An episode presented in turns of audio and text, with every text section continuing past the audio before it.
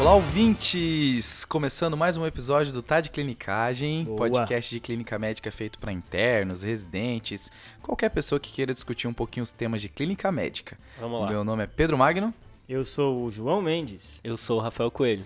e dessa vez Ah, a voz aveludada Saudades. de Frederico Amorim não está aqui, né? Saudades. Ô, cara, gravar Show- sem. Saudades. Nossa, Saudades é muito Saudades. antigo, cara. Isso é, Você Saudades. teve o quê? Mirk? É. É MSN, né? É, É. Não aceita meu Cê- depoimento no Orkut. Felizmente o Fred não pôde vir aqui por problemas pessoais, mas mandou uns abraços quentes que ele gosta de dar. Mentira, ele sumiu. Pena que o, o Fred não estando aqui perdeu o Rafael contando a experiência de chegar uma hora atrasado no, no teatro da Pequena Sereia. Eu cheguei no meio do. Aqui no mar. Aqui no mar, E- cara. E, levei seis pessoas comigo atrasado, cara. Não, assim, é um artista, né? É um É, artista. aí- E as pessoas é. vieram pra São Paulo pra ir no- na peça. Cara, Rafael. essa história é muito triste, cara. Sabe aquelas histórias do Ben Stiller que tudo vai dando errado? Parece isso, sabe? Odeio, cara, eu odeio filme de vergonha alheia, cara. Odeio. Filme de vergonha alheia. boa Categoria. Filme de vergonha alheia. Cara, o, é, é o, é o Ben Stiller se profissionalizou nisso, né?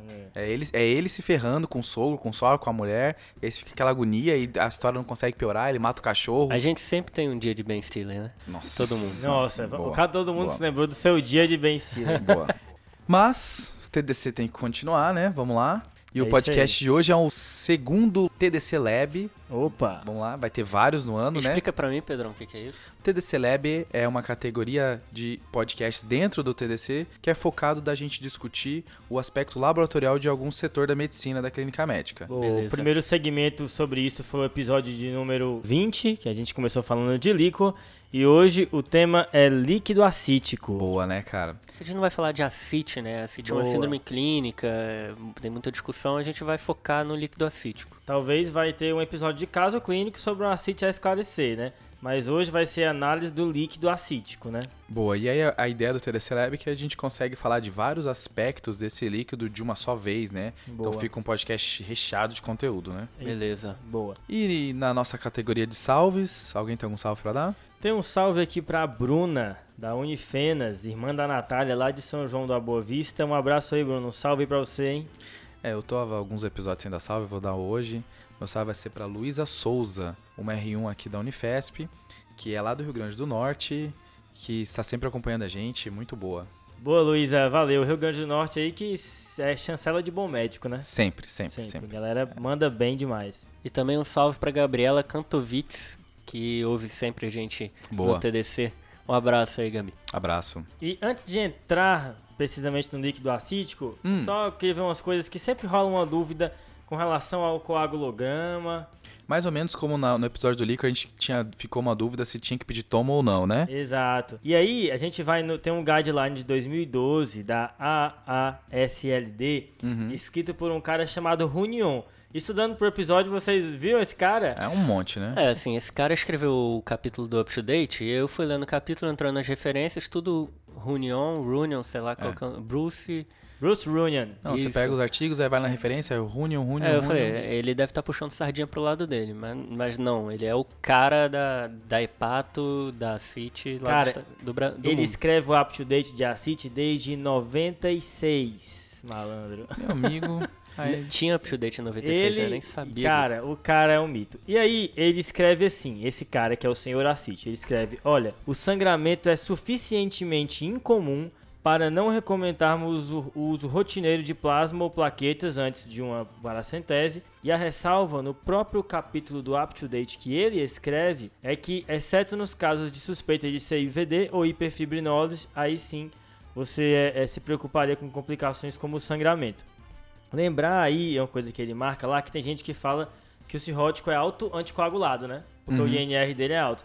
Mas no cirrótico isso não reflete o real estado da, da coagulação dele, né? Exato. é né? verdade, é bem, bem mais complexo que isso. Quem já estudou tromboelastograma sabe a complexidade que é o paciente cirrótico, né? Com E aí tem um estudo com 1.100 paracenteses de grande volume Hum, que olhou para complicações hemorrágicas e não teve nenhuma, apesar de plaquetas tão baixas quanto 19 mil e INRs tão altos quanto 8.7.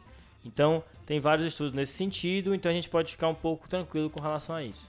Então pode funcionar antes de esperar qualquer exame. Exato, exceto na suspeita de CIVD ou hiperfibrinose. Boa. Mas aí funciona todo mundo, João, que chega com acite? Toda acite nova tem que ser puncionada, né? E todo paciente que tem acite e vai ser internado também tem que ser puncionado, né? Mas eu, eu vou frisar isso aqui. Toda acite nova tem que ser puncionada. É muito importante frisar esse conceito, né, João? Isso. E assim, quem já deu no plantão em PS que chega muito paciente com acite, especialmente cirrótico, sabe que tem uma hora que se acumula muita acite, né? Nosso pronto-socorro aqui na quarta-feira é, tem dia que tem sete paracenteses para fazer. E aí, faço no meu plantão ou deixo pro próximo? E aí teve um estudo que avaliou isso hum. e viu os pacientes que tinham PBE, peritonite bacteriana espontânea, e comparou os pacientes que tiveram uma punção precoce, com menos de 12 horas, com os que tiveram uma punção retardada aí até 72 horas, e esses pacientes com punção retardada tiveram um aumento de mortalidade. Então, não é para atrasar essa punção, pessoal, ela tem que ser feita logo, tá? Exato. Lembrar que paciente cirrótico você não consegue confiar em sintomas. Não é porque ele não tem dor abdominal que não precisa ser puncionado. A gente tem que ter um limiar muito baixo para puncionar e ver se não tem algo errado naquela, naquela CIT. É, todo paciente cirrótico que chega no pronto-socorro com algum sintoma, febre, dor abdominal, tem que puncionar. Às vezes eles até nem têm sintomas, né? O cirrótico que tem peritonite bacteriana espontânea pode até 30% dos casos chegar sem sintoma nenhum. Às vezes só piora da função renal, então tem que puncionar. Beleza, agora aprofundando no líquido acítico, acho que a gente pode dividir o nosso episódio em coisas que a gente vai pedir sempre no líquido acítico. Boa. E coisas que a gente vai pedir a depender do paciente. Tá, certo? Tranquilo. Beleza. O que a gente vai pedir sempre em todo líquido acítico vai ser albumina, para a gente calcular o gradiente albumina soracite, né, o famoso GASA. Famoso GASA. E é lembrar de pedir albumina no soro, senão não tem como calcular. Às vezes esse é um dado que falta. Isso. O que também vai ser pedido em todo o exame vai ser a proteína e a celularidade. Beleza. Certo? Então, o pacotão de sempre inclui albumina na acite no soro, Boa. proteína na acite e celularidade na acite. Boa. Então, o GASA, que é diferente de outros líquidos, né, por exemplo, derrame pleural, que a gente divide em exudato e transudato, o derrame peritoneal a gente vai avaliar o GASA, porque é bem melhor do que avaliar se é transudato ou exudato ali na diferenciação das etiologias. Boa, Rafa. E essa diferenciação de transudato e exudato que a gente usa lá no contexto do líquido pleural já foi utilizado também no líquido abdominal, na ACIT. Porém, foi visto que não era muito acurado e aí o nosso glorioso Runyan, aí em 1992, fez um trabalho que mostrou que o GASA consegue discriminar melhor do que essa diferenciação entre exudato e transudato no contexto do líquido acítico, certo? Por exemplo, uma coisa que essa diferenciação transudato e exudato erra, ela classifica a acite cardiogênica como um exudato, porque a proteína está alta. O corte transudato exudato no contexto de acite é 2,5 a 3. Sendo que a gente sabe que, a, pela lógica, um acite cardiogênica não seria um exudato, é um transudato. E nesse caso é um caso que o GASA cai muito melhor e consegue diferenciar para a gente. Certo. E o objetivo do GASA é assim como diferenciar exudato e transudato no líquido pleural, ou diferenciar se a acidose metabólica é com anion gap alterado ou não, é tentar pensar nas causas. Com aquele valor você vai para um lado pensando nas causas ou vai para o outro, certo? Uhum. Assim eu estreito meu leque, né? E quando a gente fala de gás, a gente vai pegar a albumina do soro, diminuir pela albumina da CIT, então lembra que é um gradiente, não é uma razão, não é para dividir, é para diminuir. Boa. E o valor de corte é 1.1. Tá. Tá? Então beleza. Eu tenho uma albumina de 2.4 no meu sangue hum. e tenho uma albumina de 1 no meu líquido acítico. 1.4, isso é um gás alto. Boa. Certo? Então isso significa o quê? Que isso é uma hipertensão portal. Boa. Porque tem pouca albumina na CIT. Quando tem muita albumina na CIT, a gente vai pensar numa inflamação regional. É, a gente pode dividir então gás alto, hipertensão portal, gás abaixo, pensando em mecanismo, a gente pode falar que ou a culpa está no peritônio, tá. ou o paciente tem uma hipoalbuminemia, uhum. ou é miscelânea. Aí entra várias coisas. Aí é a Babilônia. Aí entra até é, lesão urotelial, pancreatite, então tem várias outras coisas que entram nessa miscelânea. Acitiquilosa. Beleza. É, mas agora você quer comprar uma briga, quer ver um monte de residente batendo na cabeça, é se der 1.1. se der exatamente, tá para cima ou tá para baixo? Putz, e aí? É pra cima, né? Tá. Isso é uma coisa que eu tenho dificuldade de decorar. O 1 ponto... E já tive paciente que deu exatamente 1.1. Putz, cara. E aí é pra cima. Um, o GASA maior igual 1.1 é hipertensão portal. E o GASA menor do que 1.1 são as outras causas. Lembrar, Lembrando que esses valores são arbitrários de estudos, né? Então, é, quanto mais próximo ali do valor de corte, a gente perde a acurácia é, do que a gente está avaliando. Então, a acurácia é um pouco menor. Eu posso ter um acite com hipertensão portal e um acite sem hipertensão portal se associando. Nesse caso, o GASA vai estar alto, porque a causa com hipertensão portal aumenta o GASA. Então, lembrar disso daí. Tem estudo americano mostrando que até 5% dos pacientes têm causa mista para CIT, né? Geralmente é cirrose acompanhado de outra coisa. Então, nesses pacientes, geralmente o GASA vai vir alto. Exato. Então, se eu tenho cirrose e tuberculose meu, no peritônio, meu, meu GASA vai ser alto por conta da cirrose, mas aí talvez algumas pistas vão dizer que eu tenho uma tuberculose associada. É, outra coisa que engana é a hipovolemia porque dá um gás abaixo. Isso, é que o paciente, por exemplo, cirrótico, que tem uma albumina muito baixa, próximo do 1.1, ele não vai ter valor para ser subtraído e dar mais do que 1.1. Mas a proteína, que a gente esculhambou e disse que o GASA foi lá e tomou o lugar dela, ainda tem o seu papel hoje em dia, né? Lógico, ela também ajuda eu a tentar estreitar ainda mais esse leque, porque a combinação de um GASA com uma proteína alta ou baixa também vai pensar em algumas causas, né? Uhum. E aí o corte aqui da proteína vai ser o 2,5. Boa. Já vi lugar falando 3 também, né? Só lembrando que paciente que tem proteína muito baixa no líquido acítico tem mais predisposição a fazer uma infecção. Então, o paciente que tem proteína menor do que 1 grama por decilitro, ele tem uma chance alta de fazer uma PBE, peritonite bacteriana espontânea. Além disso, a proteína entra em algoritmos para a gente diferenciar PBE de peritonite bacteriana secundária. E depois a gente pode falar com mais calma sobre isso. Isso é bem legal que você falou, né, Rafa? Além de um componente de diferenciação e diagnóstica, a proteína também ajuda como prognóstico em decisão terapêutica, né? Então vamos fazer um resumão combinado aí de GASA com proteína? Bora. Então vamos lá. Se o paciente tiver o GASA alto, eu estou pensando em hipertensão portal. Ok? E aí Certo. tem uma grande estrela nesse grupo, né? É a cirrose hepática. Disparado, Disparado. lá na frente, o grande campeão. Nesse caso aí da cirrose, lembrar que é gasa alto com proteína baixa, né? Até por isso que você mencionou, Rafa. E aí um outro acite que é um pouco badalada é a acite cardiogênica, que é acite no muito contexto comum também. é, da insuficiência cardíaca, né? Exato. Nesse, a proteína está alta, né? Maior do que 2,5. Isso, maior do que 2,5. Boa, isso aí marca a acite cardiogênica, então, é, gasa alto com proteína alta. Eu acho que essa é a principal distinção que eu quero que os nossos ouvintes tenham entre cirrose e insuficiência cardíaca, porque são causas muito comuns de acite, tá? Uma coisa interessante também é que a hepatite alcoólica fora do contexto de cirrose também pode fazer acite, né? E também vai estar no grupo do gasa alto. E se engana, né, João? Porque É. o paciente ele tem uma história de álcool importante, aí ele chega a CIS e fala, ah, com certeza ele tem cirrose. Mas aí depois você percebe que na real era tudo da hepatite alcoólica, né? Isso confunde bastante. Além disso, também tem as metástases hepáticas, né, João? Que dão gás alto. E essas dão com gás alto e proteína baixa, né? Um padrão bem parecido com cirrose. Só que quando a gente começa a falar de câncer, aí já a proteína já começa a ficar menos previsível o comportamento dela. Pode estar um pouquinho mais alta, pode estar um pouquinho mais baixa. Nesse caso de metástase hepática, o principal mecanismo é por hipertensão portal, também como a cirrose. Por isso que o gás dá alto. Isso que você falou é muito bacana, né, Rafa? Porque sempre quando a gente fala de acite e câncer, vem na nossa cabeça o quê? Carcinomatose peritoneal, gasa baixo. Mas vale a pena lembrar também que câncer pode levar a acite no contexto de múltiplas metástases hepáticas, causando hipertensão portal.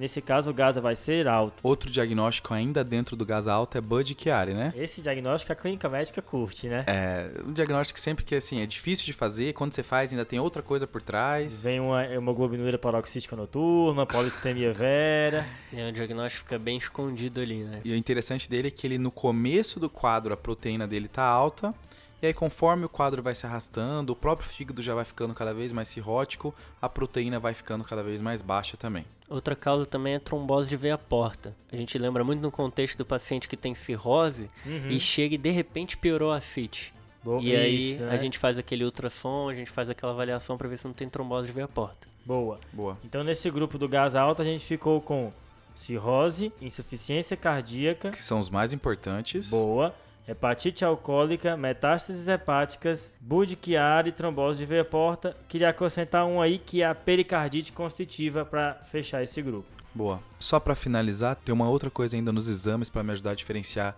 cirrose de insuficiência cardíaca no paciente com gás alto, que é o BNP sérico, né? Olha, eu pensei que ia meter uma procalcitonina aí. Não. o BNP tem estudo comparando o BNP sérico contra você avaliar a proteína se está para cima ou está para baixo, e o BNP foi melhor. Um corte de BNP acima de 364, ele tem uma acurácia para falar que essa CIT é de causa cardiogênica de 99%. Olha só, hein? Então, então, nesse caso, além da proteína, é, se você tiver à disposição, o BNP vai te ajudar. Bacana demais. Vamos pro gás abaixo agora? Vamos nessa. Então vamos tentar organizar a nossa cabeça. Três principais mecanismos. Hum, Quando tá o peritônio acometido, ok. quando tem hipoalbuminemia Certo. e outras causas, miscelânea. Boa, Beleza. Boa. Que é o não conseguir agrupar, né? É tanta coisa diferente, E, e estranha. é idiopático. É tipo assim, é poems com ascaridíase e doença de Gaucher. Tá, miscelânea. Miscelânea idiopática é forçação da medicina. É. É o 171 da medicina esse aí, cara. então vamos lá. Peritônio. Carcinomatose peritoneal, Certo? tá? E tuberculose peritoneal. Importante lembrar que a tuberculose peritoneal, se você for ler estudos americanos, estudos europeus, ela é muito subestimada, porque não Isso. tem muito lá. Mas aqui no Brasil é muito comum e faltam trabalhos, né, pra gente ter conclusões mais definitivas. Os estudos americanos falam muito de tuberculose no contexto de cirrose, né? É, os estudos que eu vi sobre ácido de tuberculose são chilenos e indianos. Inclusive tem uma meta-análise de 12 estudos que avaliou a utilidade do ADA no contexto para ver se é uma acite por tuberculose. O ADA que é a... Atividade da adenosina deaminase. Boa, Rafa. Boa, Rafa. Que eu Nosso- descobri que era atividade outro dia. Eu Você- sempre chamei de adenosina deaminase. Ah, pede adenosina deaminase. É, não, eu é sempre chamei de atividade- ADA, tá, Rafael? Eu Tá sempre bom. chamei de Você ADA. é o Pasquale desse podcast. e, e aí, viu que tinha uma alta sensibilidade e especificidade. No estudo dele, nessa meta-análise, né, com 264 pacientes, foi uma sensibilidade de 100 e uma especificidade de 97%, usando um corte de 36 a 40 unidades. O ADA que às vezes tem falsos positivos, né? Porque não é exclusivo da tuberculose. De onde que vem o ADA? É é uma enzima que está relacionada à maturação de linfócitos T. Então é, é principalmente tuberculose, mas tem algumas situações que enganam, por isso a corácia não é 100%. Aproveitando que a gente está falando de tuberculose, mencionar que o BAR é, da- do líquido acítico é bem ruim, praticamente nunca vai pegar a tuberculose. Tá totalmente diluído ali, né? O Exato. líquido acítico. E a cultura também não é bom, sabe? A sensibilidade da cultura é de 50%. Eu então vi também não me ajuda, sabe? isso. O que tem chances de começar a me ajudar mais, conforme for saindo mais estudos, é PCR para tuberculose, né? O que a gente chama de Gene Expert. Não tem validação, não é apoiado no material de tuberculose que saiu ano passado aqui brasileiro, de você pesquisar no líquido peritoneal isso, mas às vezes no desespero, né, Uhum. pode ser uma saída. Esse diagnóstico não é fácil, né, de tuberculose peritoneal. A gente sabe que o que vai fechar essa questão aí é a biópsia, vídeo laparoscópica. Tirar pedaço, tirar Isso. pedaço. Aí a sensibilidade é 100%. Nesse, nessa mesma meta-análise que eu citei, quando o paciente é cirrótico, o ADA não funciona muito bem nesses pacientes. A sensibilidade cai para 30%, ou seja, não funciona. A gente sabe que eles não toleram muito bem também abordagens abdominais. E aí vem toda a dificuldade de dar o diagnóstico de tuberculose peritoneal nesse contexto. Então a gente falou da tuberculose peritoneal e da carcinomatose peritoneal como causas de ADA baixo com acometimento peritoneal. Quando você está pensando em carcinomatose, você vai enviar o material para citologia oncótica, certo? Boa. E aqui a dica que a gente pode dar é que ao invés de ter um frasco enviar para material, é você enviar o máximo possível. O que eles recomendam é que sejam pelo menos três frascos do, do líquido acítico para enviar para citologia ocótica. Com isso, de aumentar de 1 para 3, você aumenta a sensibilidade de 83 para 97% para detectar a célula é, neoplásica. É porque Boa. o que acontece é que esse líquido todo fica numa centrífuga, começa a girar, girar, girar, e aí decanta todas essas células. Eu já atravessei o hospital inteiro com 5 litros de acite para levar no laboratório. Isso, não, quanto mais acite, melhor. Quanto tipo, mais acite, melhor. É, mas é isso mesmo. E banho de líquido acítico, vocês já tomaram? Meu Nossa. amigo, eu, Eu já, já vazou o líquido acítico no meu tênis algumas vezes ali no. Ah, no, No- tênis. no Achei que era um Muito banho. Era um tênis cara. todo dia. Banho? Banho eu já achei que o Porra. podcast tá ficando meio gore, assim, ah, sabe? não. Meio... Fala sério. Fechamos a parte peritoneal, Boa. Fechamos. indo pra hipoalbuminemia, a o carro-chefe aqui vai ser síndrome nefrótica, né? E aí tem a- de novo uma brincadeirinha com a proteína no líquido acítico, né? Aqui, para ajudar na diferenciação, eu vou ter gasa baixo e Certo. proteína baixa. Diferente aí das causas de doença peritoneal, em que eu espero um gasa baixo com proteína alta, por Boa. exemplo, na tuberculose. Aqui, na síndrome nefrótica, é gasa baixo com proteína baixa. Boa, esse é é um outro ponto de diferenciação importante. Outras causas de hipobuminemia além da síndrome nefrótica tem a Hum. enteropatia perdedora de proteína e má nutrição, né? Boa. Ainda vai ter um episódio de casos sobre hipoalbuminemia a esclarecer. Edema, né?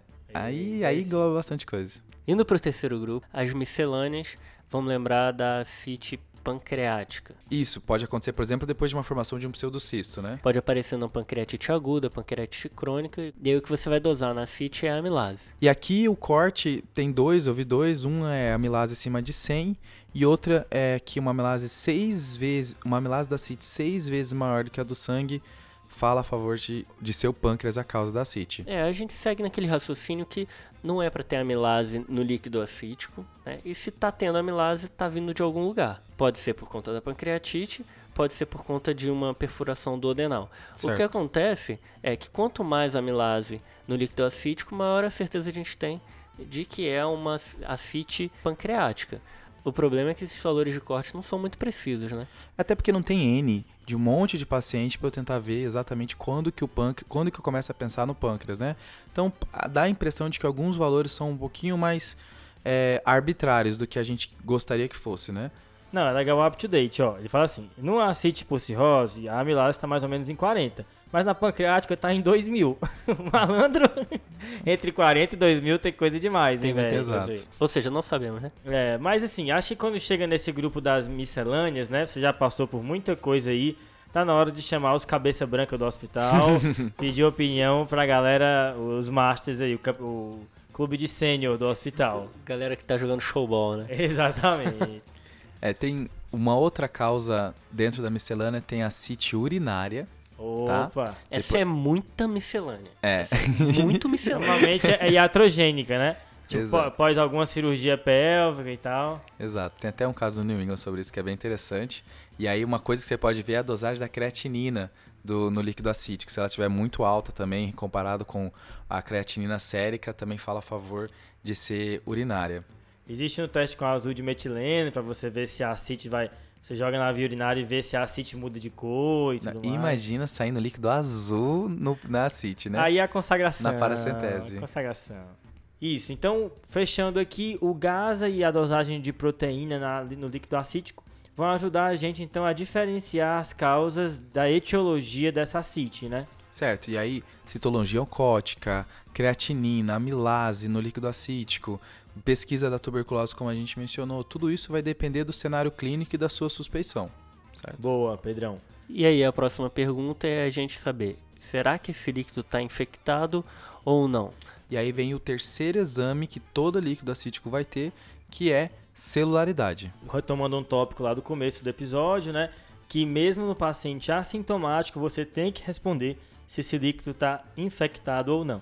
A celularidade que a gente tem que olhar o diferencial e é o teste isolado mais importante para avaliar a infecção. Boa, Rafa. Então a gente sempre tem que considerar a infecção quando os neutrófilos, ou polimorfos nucleares, estão maiores que 250.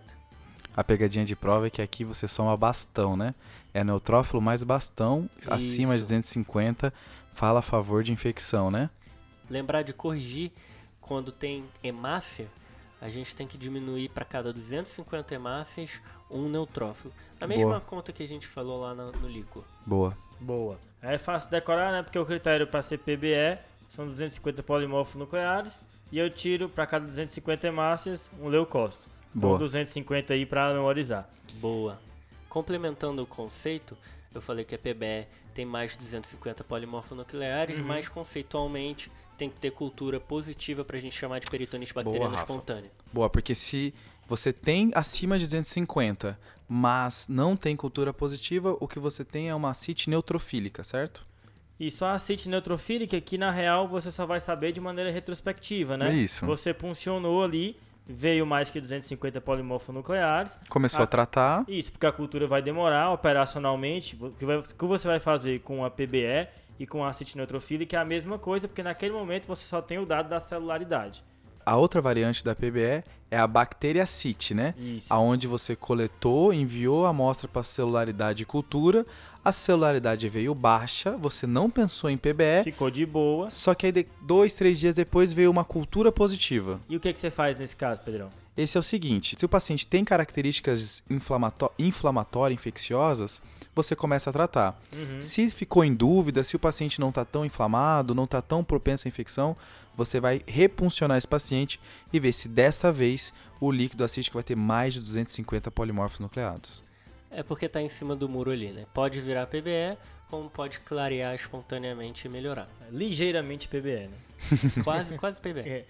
E aí, uma coisa importante é fazer a distinção de PBE, né? Peritonite bacteriana espontânea, com Hum. peritonite bacteriana secundária. Certo? O que, que é a peritonite bacteriana secundária? É quando eu tenho um- uma peritonite de uma causa cirurgicamente tratável. Certo. Essa é a definição de PBS, peritonite bacteriana secundária. Beleza, João. Então tem alguns trabalhos que tentam formar algoritmos, critérios para a gente achar que é uma PBS e não uma PBE. É claro que quando cresce mais do que uma bactéria ali no líquido, a gente vai pensar que possa ser uma PBS. Ou um fungo, né? E tem um trabalho que colocou como critérios proteína maior do que 1, glicose menor que 50 e um DHL maior que o limite de normalidade sérica. Só para lembrar aqui que o DHL é desidrogenase lática, muitos lugares no Brasil chamam de LDH. Lá no Uhum. Ceará é LDH. No Rio também. A gente vive falando DHL aqui, para quem não está entendendo é isso. E com uma sensibilidade muito alta, estudo pequeno, com 40 pacientes, mas uma sensibilidade ali próxima de 100% para quem preencher esses critérios de ser PBS. Lembrando que quando você faz diagnóstico de PBS, como o João falou, a maioria dos casos vai ser cirúrgico, vem acompanhado já de uma tomografia para tentar ver o que está acontecendo. Boa. Desconfiou de PBS é igual a tomografia de abdômen, né? E já que eu falei da glicose e do DHL, a glicose quem consome são as bactérias, mas também os leucócitos. Então, células malignas também consomem, pode ser neoplasia se a glicose vier baixa, tá? Uma glicose que vem muito baixa, o que baixa mais é perfuração intestinal. Uhum. Então vai pensar em PBS. Mas Boa. tem essa outra causa também. E o DHL sobe em infecções. E se tiver mais DHL do que no soro, é porque está sendo produzido ali dentro. Então pode ser infecção, neoplasia, ou então está indo pela perfuração intestinal. Beleza? Tem outros exames também que falam a favor de PBS, né? Não sei se vocês viram. Tem gente pedindo CEA no líquido acítico Cara, e fosfatase alcalina no líquido acítico. Mas é só para dizer que o TDC mencionou isso. É, eu, eu fiquei meio indignado quando eu vi isso. Tem no guideline do cara lá, mas você, achei meio blé também. Então, nesse paciente, a gente vai pedir cultura, né? Mas tem um charmezinho em relação à cultura, né, Rafael? É, Pedrão, esse charme é levar o frasquinho de hemocultura à beira-leito. A gente vai Boa. inocular no frasco de hemocultura. Boa. E se a gente fizer essa brincadeira de levar até o laboratório, a gente Levar só a seringa e e deixar pro laboratório colocar na hemocultura, né? Mulambice essa que eu já fiz, né, que nem eu sabia que o correto era fazer isso que o Rafa tá falando. A gente coloca o frasco do lado do paciente porque a gente perde 25% das culturas que positivariam nessa brincadeira de levar para o laboratório. É muita Bacana. coisa, né? Então, um frasquinho de hemocultura do lado na hora que você for coletar um, um líquido acítico no paciente com suspeita de infecção. Suspeita de infecção, que é febre, dor abdominal principalmente. Ou sinais de disfunção orgânica, né? Encefalopatia, lesão Isso. renal aguda. A gente está se aproximando agora no fim do episódio, né? E tem Uhum. uma outra característica que a gente não mencionou, que é o aspecto do líquido acítico, né? É, quando você faz a paracentese ali, tá puxando o líquido acítico, você vai olhar como é que tá. O ideal é olhar contra a luz. E se ele tiver citrino, amarelo citrino, é o líquido acítico a princípio normal, tá? Quanto mais célula tiver, quanto mais polimorfo nuclear tiver, quanto mais polimorfo nuclear tiver, vai ficando mais turvo. E Pedrão, se você puxar e vier com aspecto leitoso, o que, que você acha? Aí, meu amigo.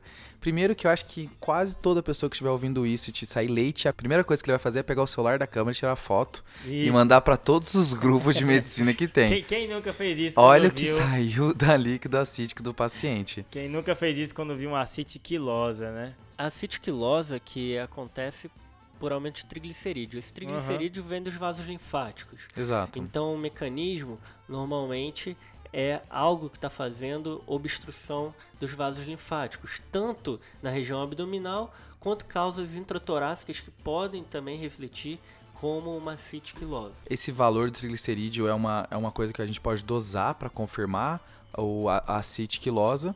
E aí também é outra coisa que os cortes são vários, né? Eu vi corte de acima de 110, acima de 200, e tem lugar falando que triglicerídeo só acima de 1000 que seria a acitiquilosa verdadeira, né? E a principal causa de acitiquilose, hein? Aí, vem- aí é Polêmica. polêmico, né, João? Ih, Tem estudo mostrando, o estudo mais velho mostrando que 80% da acitiquilose é causada por malignidade. esse conceito é o conceito que eu tinha da faculdade também. É, Pro- você vai ler em, em estudo americano, você vai ouvir podcast americano, eles vão falar com, categoricamente que é malignidade. O problema é que assim, cirrose pode fazer também quilotórax. E aí entra naquela brincadeira, talvez, de que é mais fácil ver uma doença comum de maneira atípica do que uma doença rara, né? Exato. Sabe aquela brincadeira do pneumococo na pneumonia? Que tudo, tudo que. Quem é o- a bactéria que faz mais tal coisa? Pneumococo? Mas pneumococo, aqui vai ser cirrose. Cirrose é tanto, tanto cirrose, que mesmo sendo uma coisa pequena nos pacientes com cirrose, tem uma estimativa 1% dos pacientes cirróticos vão ter a citiquilosa, mas é tanta cirrose comparado com as outras causas, que ainda assim é mais fácil você ver uma citiquilosa por cirrose do que por malignidade. No trabalho que mostrou que o gás era superior à, à distinção exudato-transudato, tinham 11 acites quilosas, 10 por cirrose, uma por carcinomatose peritoneal. Eu queria citar outras causas, então o mais comum é isso que a gente mencionou, malignidade, a própria cirrose fazendo, mas tem outras causas para citiquilose. Então, trauma, cirurgia, tudo isso pode fazer alteração linfática, como o Rafael tinha comentado. Tuberculose pode fazer, filariose, algumas alterações congênitas também pode fazer. Mas aí, uma, mas uma coisa que eu queria mencionar é que no paciente HIV com a citiquilosa, é importante ressaltar o sarcoma de Kaposi e infecção por MAC. Aí sim, hein? HIV sempre dando rasteira na gente, né? Eu achei legal quando o Rafa falou que tem que olhar contra a luz, eu imaginei ele com a seringuinha assim, sabe? Fazendo a Um careta. artista, né? Um artista, É, um artista. três da manhã fazendo uma paracentese. Esse é meu médico. E puxando isso aí que vocês falaram de causas comuns com apresentações incomuns, né? Uhum. É, vocês já pulsionaram um paciente cirrótico e que veio com sangue? É meu amigo, né? desceu o suor frio nessa hora, Você hein? logo pensa, nossa, peguei a mesentérica ali, vai, vai dar um choque hipovolêmico. Cateterismo. Só lembrar, só lembrar que 5% dos pacientes cirróticos têm acite sanguinolenta, tá? Aham. Então, como é muito comum cirrose, volta e meia você vai pulsionar um paciente que tem acite por cirrose e vai vir com um pouco de sangue mesmo. Boa. Fechou, pessoal? Fechou? Fechou demais. Acho que arredondamos bem líquido acítico, né? Lembrar que tem uma discussão legal também sobre líquido pleural no nosso episódio 6, caso clínico aí de lesão renal com derrame, o pleu- chefe. Com derrame pleural que o chefe deu, brilhou aqui no nosso podcast. Dr. Boa. Igor Petrobon. Nisso a gente já falou de líquor, líquor, pleura e acite, né? Falta quem aí? Sinovial, de repente? Olha ele, hein? É uma coisa boa, né? Lágrima, que tá. Hum, Putz, Mas fechou, pessoal. Então vamos pro desafio, pessoal? E aí? Da Manda semana ver. passada.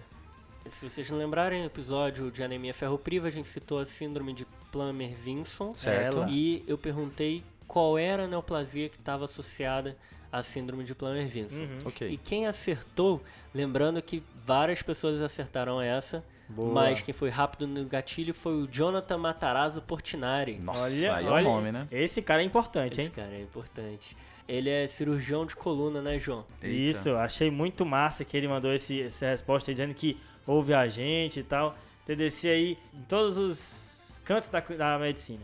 E a Boa. gente nunca criticou ortopedia aqui, hein? Não, O, nunca o critiquei. bom ortopedista sabe muito a clínica. Boa. A resposta do desafio é SEC, carcinoma espinocelular, de faringe ou esôfago. Esse tá? aqui é invocado, né? Faringe, cara. É é isso que é a pegadinha, né? Que pode dar na faringe. E não é. A neoplasia de esôfago não é adenocarcinoma. Isso já caiu em prova como pegadinha.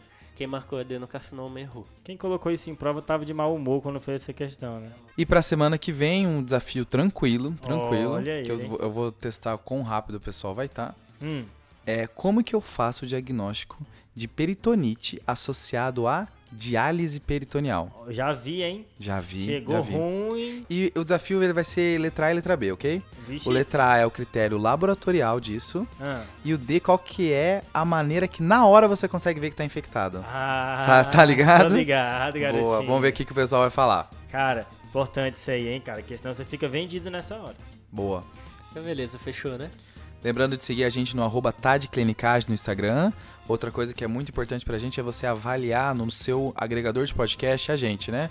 Seguir, deixar sua avaliação. É importante pra gente isso. Espalhem a cultura do podcast, gente. Você que gosta de ouvir podcast, explica para as pessoas o que é podcast, explica como ouvir podcast. Boa. É de graça. E gente achando que era tem pago. Gente achando que é Isso, pago. só toda semana eu recebo essa pergunta. Mas tem que pagar quanto? Meu, não precisa, é só botar ouvir, cara. E não esquece do Twitter também, hein? Dá uma seguida lá. Tem que pagar Boa. o fone de ouvido, né? Boa. Boa. Valeu. Fechou, pessoal? Show de bola. Valeu. Valeu, falou, falou. Falou. Esse podcast tem como objetivo educação médica. Não utilize como recomendação. Para isso, procure o seu médico.